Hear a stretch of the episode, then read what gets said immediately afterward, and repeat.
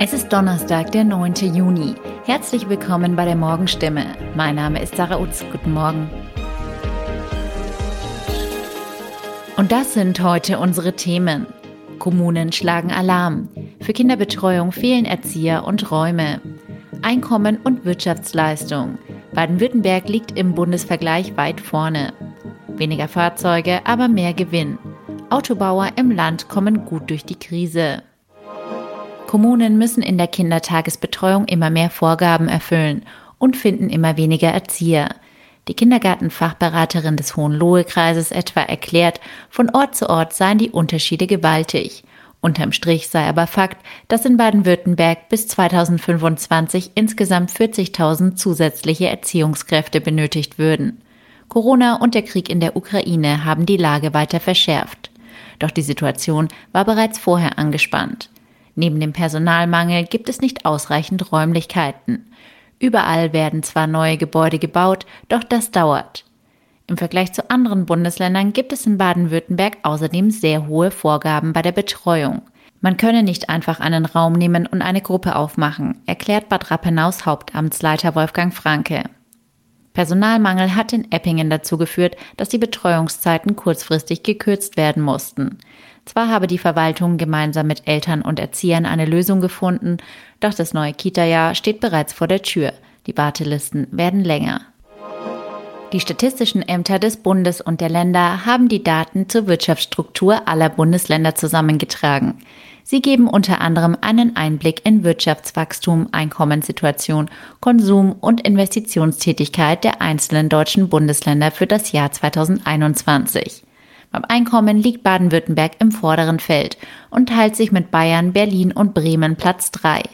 Rund 50.000 Euro brutto verdienten Arbeitnehmer hier durchschnittlich im Jahr. Das höchste Einkommen hatten Menschen in Hamburg mit durchschnittlich 56.000 Euro, gefolgt von unserem Nachbarland Hessen mit rund 52.000 Euro. Ganze 38 Prozent der Bruttowertschöpfung in Baden-Württemberg im Jahr 2021 entfallen auf das produzierende Gewerbe. Kein anderes Bundesland erreicht einen so hohen Prozentsatz. Ebenfalls glänzen konnte Baden-Württemberg beim preisbereinigten Bruttoinlandsprodukt. Dem nach Bayern und Nordrhein-Westfalen dritthöchsten Ergebnis im Bundesvergleich von rund 536 Milliarden Euro. Die Corona-Krise und Versorgungsprobleme mit Bauteilen machten den Autobauern in den vergangenen Jahren zu schaffen. Die Lockdowns in China und der Ukraine-Krieg haben in den vergangenen Monaten immer wieder für Unterbrechungen bei der Produktion gesorgt. Bei Audi in Neckarsulm wird nach Stimmeinformationen kommende Woche erstmals wieder auf allen Linien produziert. Besonders wichtig für den Standort in der Region, das Topmodell A8 wird nach einer längeren Pause ebenfalls wieder gefertigt. Trotz der teils hohen Produktionsrückgänge und sinkender Absatzzahlen sind die Autobauer aus Baden-Württemberg bisher gut durch die Krise gekommen.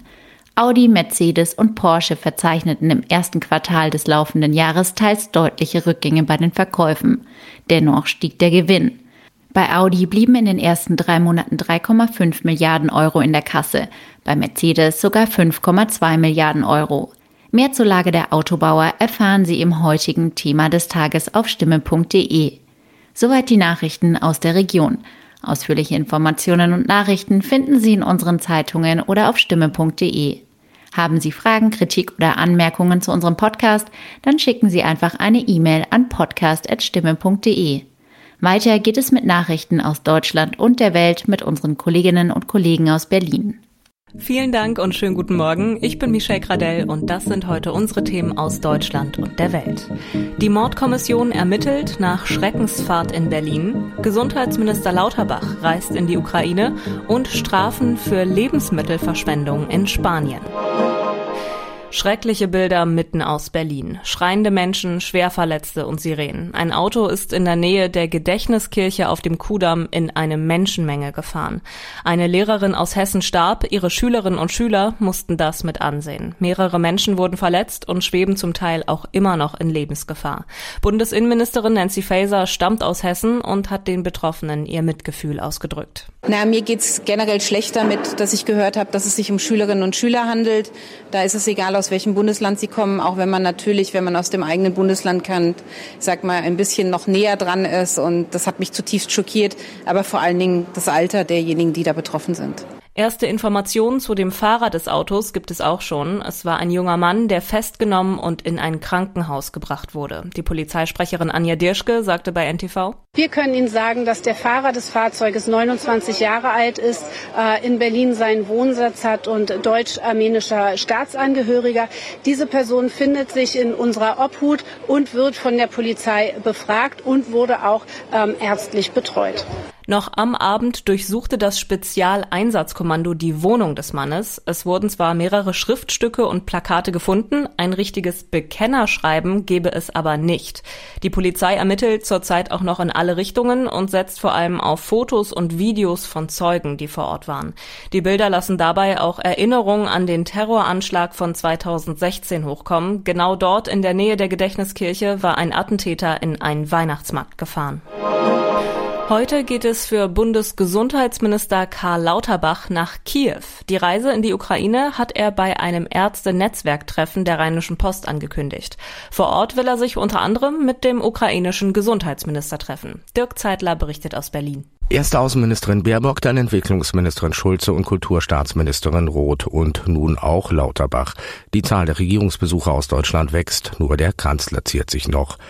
Gesundheitsminister Lauterbach will in Kiew herausfinden, wie Menschen, die im Krieg Beine oder Arme verloren hätten, besser mit Prothesen ausgestattet werden könnten. Dem Gesundheitsminister geht es nach eigenen Worten besonders um verletzte Kinder. Die russische Invasion nennt er einen barbarischen Angriffskrieg.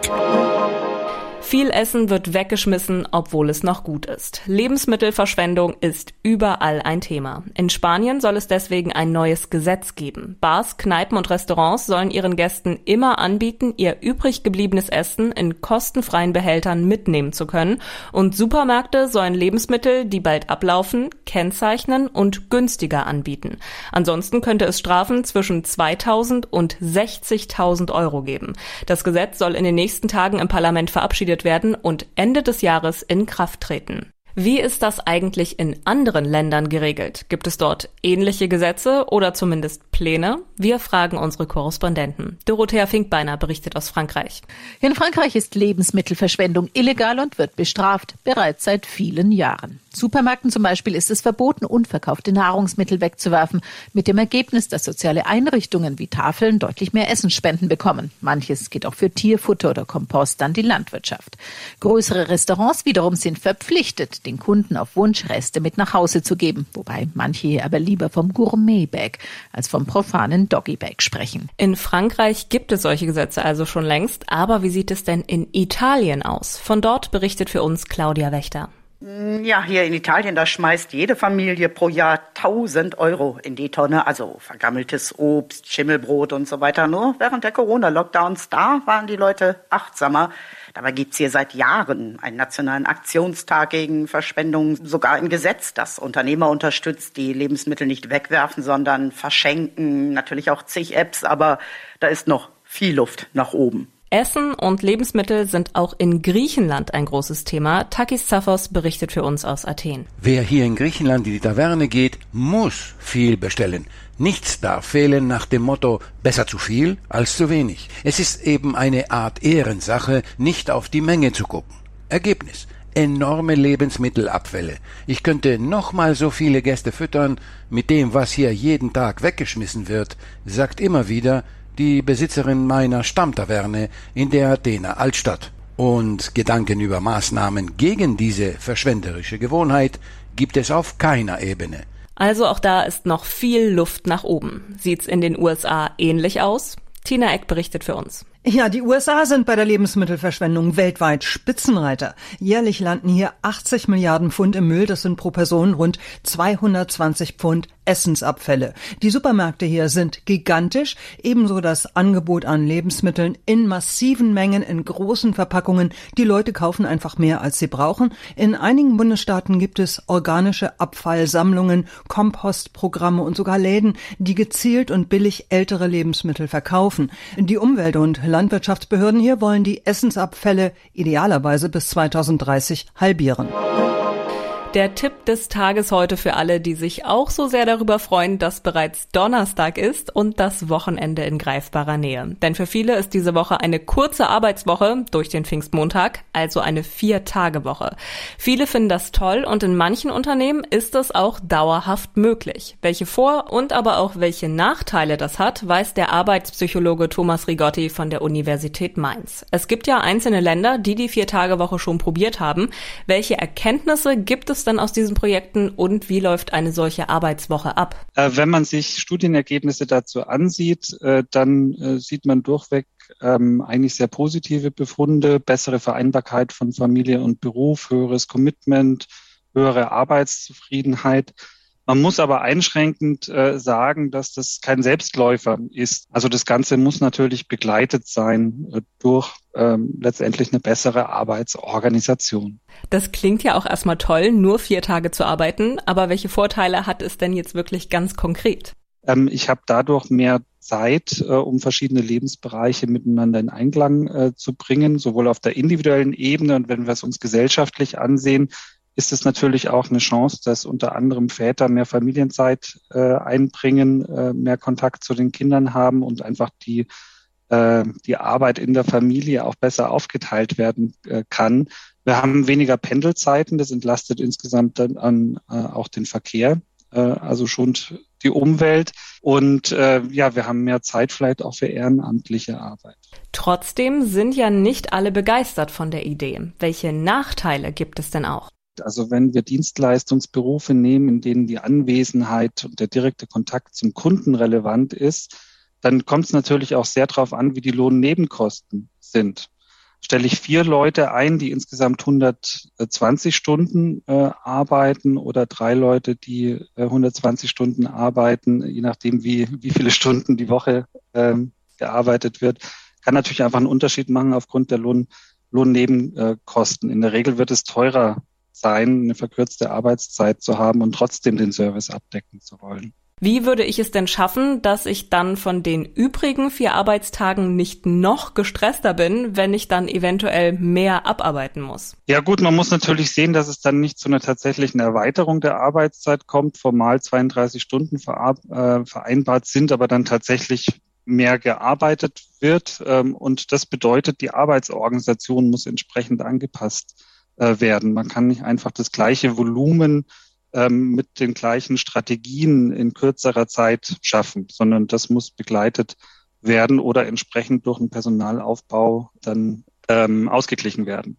Erholung kann ja aber auch nicht nur am Wochenende stattfinden, sondern am besten auch im Alltag und vor allem im Feierabend. Warum haben so viele Probleme damit, nach Feierabend abzuschalten? Das Handy liegt noch auf dem Nachttisch, man äh, kann jederzeit die E-Mails beantworten. Man ist in Gedanken bei den Problemen bei der Arbeit.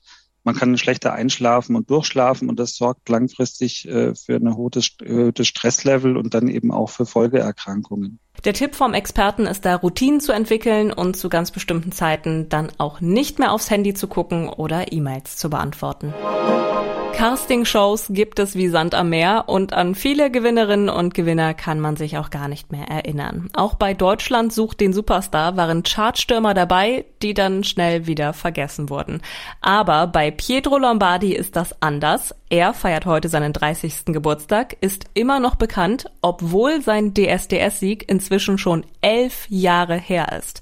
Ronny Thorau berichtet für uns. Ronny, wie hat er das geschafft, trotz DSDS-Sieg berühmt zu bleiben? Ja, zwei Gründe, denke ich. Der eine heißt natürlich Sarah, die er bei DSDS gleich auch noch kennengelernt hat. Sie wurde ja Zweite, er Erster, dann haben sie geheiratet und waren dann jahrelang als Gesangspärchen so in den Charts mäßig erfolgreich, aber in den Boulevardmedien sehr erfolgreich. Und der zweite Punkt, Pietro Lombardi ist einfach zum Reality-Star geworden. Seine Ehe, sein Baby mit Sarah, die Scheidung dann aber auch, neue Liebschaften, alles hat er per TV-Doku oder Social Media mit seinen Fans geteilt. Und er wirkt dabei eigentlich immer ehrlich, authentisch und auch in schwierigen Lebensphasen meist hoch anständig. Das ist, glaube ich, für viele Follower gar nicht mehr so entscheidend, was für neue Musik von Pietro Lombardi kommt. Sie verfolgen einfach sein Leben. Das war's von mir. Ich bin Michelle Gradell und wünsche Ihnen noch einen schönen Tag. Tschüss und bis morgen.